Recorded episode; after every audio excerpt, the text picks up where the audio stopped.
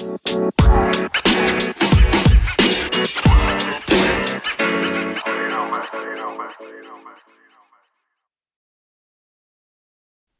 und willkommen zu einer neuen Folge Uncovering EU mit Jana Koch und Celine Plöger. Heute wollen wir uns mit dem Buch von Vivian Schmidt aus dem Jahre 2020 befassen, mit dem Titel Europe's Crisis of Legitimacy, Governing by Rules and Ruling by Numbers. Im Folgenden ein paar Eckdaten zu der Autorin. Vivian Schmidt ist eine US-amerikanische Akademikerin. Sie ist Inhaberin des Jean Monnet Lehrstuhls für europäische Integration und Professorin für internationale Beziehungen an der Pardee School of Global Studies sowie Professorin für Politikwissenschaft an der Boston University. In ihrem Buch beschäftigt sie sich grundlegend mit der Legitimität der EU in der Eurokrise, was im Kontext der momentanen Krise auch wichtig sein kann, weil man aus der Eurokrise lernen kann, Schließlich war sie nicht nur eine wirtschaftliche oder politische Krise, sondern eine Krise der Legitimität. So, das war jetzt eine perfekte Überleitung dazu, erstmal einen Einstiegsblick ins Buch zu werfen. Zuerst wollen wir uns der Frage zuwenden, äh, wieso Schmidt Legitimität in der Eurokrise betrachtet. Für Schmidt ist äh, die Legitimität eine Linse, um alle Aspekte der Krise herauszuarbeiten. Die EU-Akteure werden bei ihr als denkende, sprechende und handelnde Akteure äh, dargestellt, die ihre Handlungen legitimieren wollen.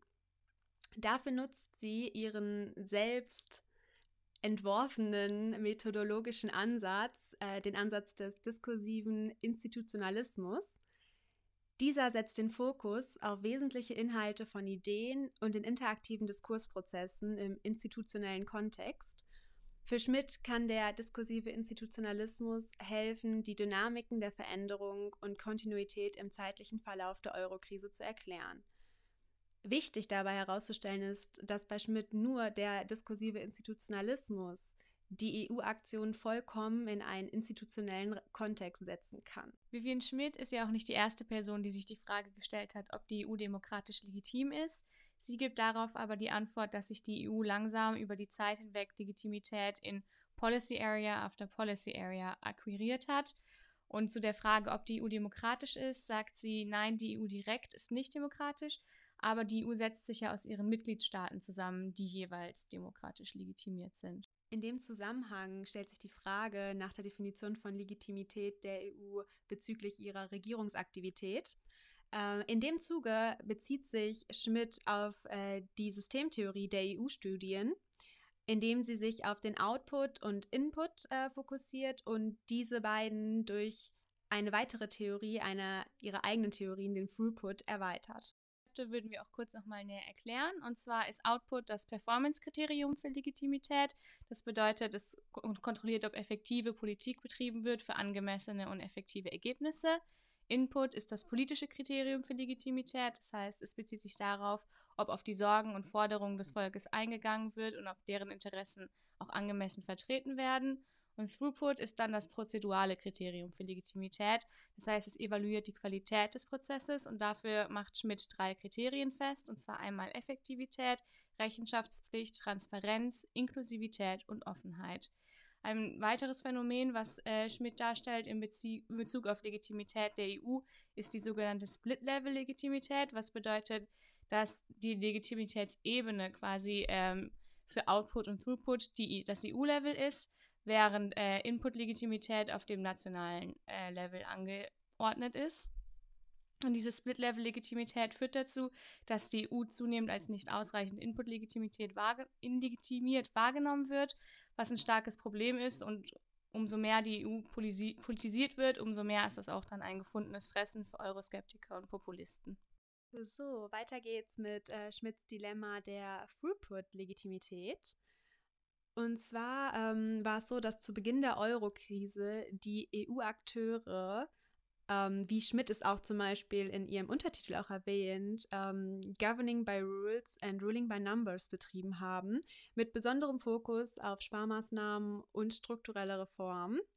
Das Ergebnis war die verschlechterte Wirtschaftsleistung der EU und eine beginnende Ablehnung der Mainstream-Parteien in den einzelnen Mitgliedstaaten, was auch im Zusammenhang mit dem Aufstieg von populistischen Parteien gesehen werden kann. Die EU merkte im Laufe der Krise allerdings die falsche Ausrichtung ihrer Politik und fing an, die Regeln in einer Art und Weise auszuhebeln. Man könnte auch sagen, neu aus dem Hinterzimmer heraus zu interpretieren oder zu ändern, ohne dies vor den EU-Bürgern zuzugeben oder öffentlich zu kommunizieren. Dies führte dann zu der Legitimitätsfrage in der Eurokrise. Die EU-Akteure meinten, dass äh, durch das Verstärken der Regeln eine gute, oder gute politische Ergebnisse erzielt werden können und dass sie dadurch auch die Akzeptanz der Bürger erhalten oder sogar verbessern könnten. Die EU-Akteure jedoch die Regeln heimlich neu interpretierten, äh, sank die Wahrnehmung der Qualität des Prozesses, also der Throughput, und die Zustimmung der Bevölkerung, der Input, obwohl sich das Ergebnis, der Output, ähm, verbesserte. Schmidt geht sogar so weit, äh, dass sie sagt, dass nicht nur die wirtschaftliche und politische Stabilität der EU gefährdet war bzw. ist, sondern sogar das ganze Projekt der EU-Integration.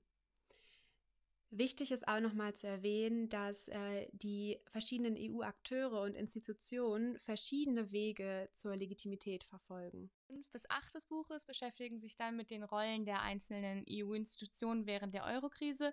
Und zwar pickt sich Vivian Schmidt dafür erst einmal den Rat heraus und fragt, ob der während der Eurokrise eher als Diktator oder als beratendes Gremium gehandelt hat. Quasi eine Grundannahme, die sie erstmal voraussetzt, ist, dass die intergouvernementale Entscheidungsfindung das einzige Mittel war, um den Anforderungen an die Staats- und Regierungschefs der Mitgliedstaaten im Rat bezüglich schnellen Reaktionen mit noch nie dagewesenen und in den Verträgen so auch nicht vorgesehenen Maßnahmen gerecht zu werden. Daraufhin stellt sich dann die Frage, ob es bei diesen Verhandlungen im Rat ein besonders dominantes Land gab und kommt zu der Schlussfolgerung, ja, Deutschland war besonders dominant während der Ratsverhandlungen, stellt sich aber gleichzeitig die Frage, ob es echte Diskussionen gab oder ob Deutschland einfach quasi gewisse Dinge festgesetzt hat und die anderen Länder sich dagegen gar nicht wehren können und kommt da auch zu der Schlussfolgerung, dass das so war. Dementsprechend könnten beide Antworten auf diese Frage richtig sein. Also man könnte den Rat sowohl als einen Diktator als auch als ein beratendes Gremium interpretieren, je nachdem, ob man sich eben für eine traditionelle intergouvernementalische Sichtweise entscheidet, die die Verhandlungsmacht der Mitgliedstaaten im Rat in den Mittelpunkt stellt, oder für einen neuen intergouvernementalistischen Ansatz, der die Überzeugungskraft der Mitgliedstaaten in Ratsberatungen berücksichtigt. So, weiter geht's mit der Europäischen Zentralbank, der EZB, und der Frage, ob die EZB ein Held war, der den Euro retten wollte, oder ein Oger, der den betroffenen bzw. in Schwierigkeiten geratenen Mitgliedstaaten harte Sparmaßnahmen und strukturelle Reformen auferlegte. Nach Schmidt sind dort auch beide Argumente gültig. Und zwar hat die EZB ihr Ziel, den Euro zu retten, erreicht, obwohl sie, wie Schmidt es formulierte, den betroffenen Ländern eben diese OGA-ähnlichen Methoden auferlegte. In dem Zuge nennt sie Jean-Claude Trichet, ich hoffe, ich habe es richtig ausgesprochen, der ähm, von 2003 bis 2011 der Präsident der EZB war dieser konnte die Krise nicht eindämmen, da er sich weigerte, der EZB zu erlauben, als Lender of Last Resort zu fungieren. Schmidt schreibt in dem Zuge viele der oberähnlichen Qualitäten ihm zu und erwähnt, dass er dadurch die, äh, die Output-Legitimität besonders gefährdete.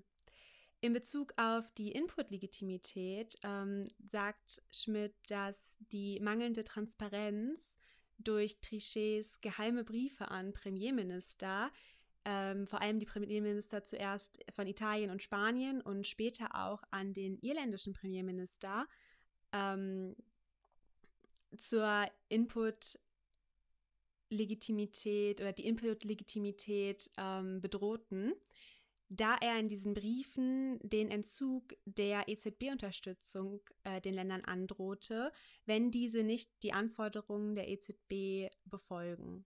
Weiter geht's mit der Frage, war die EZB ein Held? Ähm, als Held oder als Heldenakt bezeichnet äh, Schmidt die Geldpolitik und die Verschiebung von der One-Size-Fits-None zu Whatever It Takes Regel oder Einstellung unter äh, Mario Draghi, welcher von 2011 bis 2019 EZB-Präsident war. Wobei sie auch zusammenfassend sagt, dass zwar ein Großteil der Schuld äh, Trichet angelastet werden kann, aber auch Draghi nicht ganz unschuldig an der Krise war.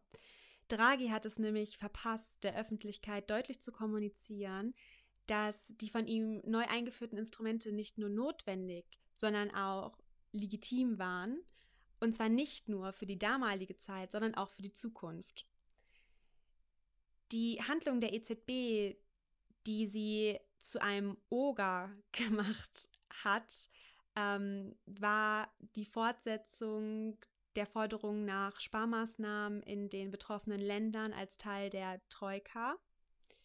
Auch noch lange nachdem die Krise oder der Großteil, der schlimmste Teil der Krise schon vorüber war. Schmidt sagt in dem Zusammenhang oder verweist in dem Zusammenhang darauf, dass die EZB in Zukunft darauf achten sollte, direkter mit der Öffentlichkeit zu kommunizieren, um ihren Weg oder weiteren Weg zu legitimieren und auch vor allem mit Blick auf den politisch gespaltenen Council und das schwache Parlament ähm, seine Unabhängigkeit zu behalten. Bezüglich der Kommission stellt sich Schmidt die Frage, ob deren Beamte als Ayatollahs of Austerity, also als unberechenbare und verschwiegene Akteure, die einfach eifrig die Regeln vorantreiben, die sich auf Haushaltskonsolidierung und Strukturreformen sowie auf die wirtschaftliche Wettbewerbsfähigkeit abzielen, konzentrieren, wahrgenommen werden können oder als Ministers of Moderation, deren Legitimität sich aus den Bemühungen ergibt, die Forderungen nach strikter Durchsetzung der Regeln mit den Bedürfnissen nach mehr Flexibilität und soziale Orientierung in Einklang zu bringen.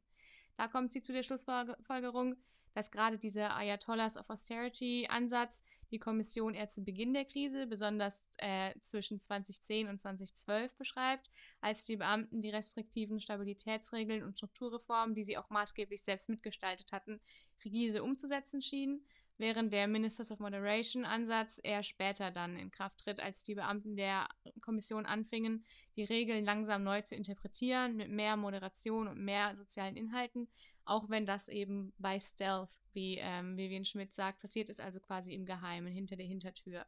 Das hat sich dann allerdings auch 2015 geändert, als der damalige Kommissionspräsident Jean-Claude Juncker anfing, diese Regel Neuinterpretationen zuzugeben, wodurch es die Kommission dann auch geschafft hat, ihre Neuinterpretation der Regeln schrittweise zu legitimieren. Sieht Vivian Schmidt die Kommission in einer Art Leading from Behind Position, also quasi als eine Art Vermittler zwischen dem Europäischen Parlament und dem Rat und sagt, dass die Kommission sich darauf fokussieren soll, innovative Ideen neu zu entwickeln und auch gerade ähm, sich Wege auszudenken, wie man Ungleichheit in der EU und in, gerade in der Eurozone beseitigen kann. In Bezug zum Parlament fragt sich Schmidt, ob das Parlament eher als ein Talking Shop oder als Equal Partner anzusehen ist. Das Parlament hatte zu Beginn der Eurokrise die kleinste Rolle und konnte höchstens die Rolle eines öffentlichen, sagen wir, Rechenschaftsforums übernehmen. Zu Beginn ähm, unterstützte es außerdem, wie Schmidt so schön sagt, wie ein Cheerleader die Sparmaßnahmen und Strukturreformen. Mit der Zeit wandelte es sich allerdings immer mehr hin zu einem Equal Partner, auch wenn es nach wie vor noch einen weiten Weg vor sich hat. Ähm, das EU-Parlament zog zunehmend anderer EU-Akteure für ihre Handlungen zur Rechenschaft, indem es sich als der legitime Input-Repräsentant der Bürger präsentierte. Und mit Abklingen der Krise schaffte es das EP, ähm, seine Befugnisse formell zu stärken. Es stärkte seine Macht, informiert und konsultiert zu werden. Obwohl das EP nicht an Entscheidungsprozessen teilnahm, wurde es die, man könnte sagen, oder ja, die Go-To-Institution für andere EU-Akteure, die um ihre Legitimität besorgt waren. Schmidt stellt zum Schluss nochmal heraus, dass das EP mehr Relevanz in der Eurozone-Governance erhalten muss, um mehr zu einem Equal-Partner zu werden und dass es dafür kämpfen muss oder sollte, dass die nationalen Parlamente und die Bürger in die Prozesse mit einbezogen werden. In darauf folgenden Kapiteln beschäftigt sich Vivian Schmidt mit der schlechten Output-Performance und der äh, schlechten Throughput, äh, den schlechten Throughput-Prozeduren der EU während der Eurokrise, die Auslöser waren für einen starken Vertrauensverlust in die EU und in nationale Parlamente und auch dann das Erstarken von Euroskeptizismus quasi bestärkt haben. Da wollen wir später allerdings nochmal ein bisschen genauer drauf eingehen, das, weil das sind ja auch noch also Großprobleme, vor denen die EU heute auch noch steht und man sich ja dann auch heute noch fragt, wie die EU es schaffen kann, äh, das Vertrauen der Bürger zurückzugewinnen. Für ihr Fazit stellt sich Vivian Schmidt die Frage, wie eine neu gestaltete Eurozone-Governance in die Zukunft der EU-Governance als Ganzes passen könnte. Und ihre Antwort darauf ist eine Art Softcore Europe, in dem sich äh, mehrere überschneidende Cluster von Mitgliedstaaten in den vielen politischen Gemeinschaften der EU zusammenfinden würden. Dieses Konzept ist allerdings auch einer unserer größten Kritikpunkte an Vivian Schmidts Buch. Deswegen würden wir da auch an einer späteren Stelle nochmal genau drauf eingehen wollen.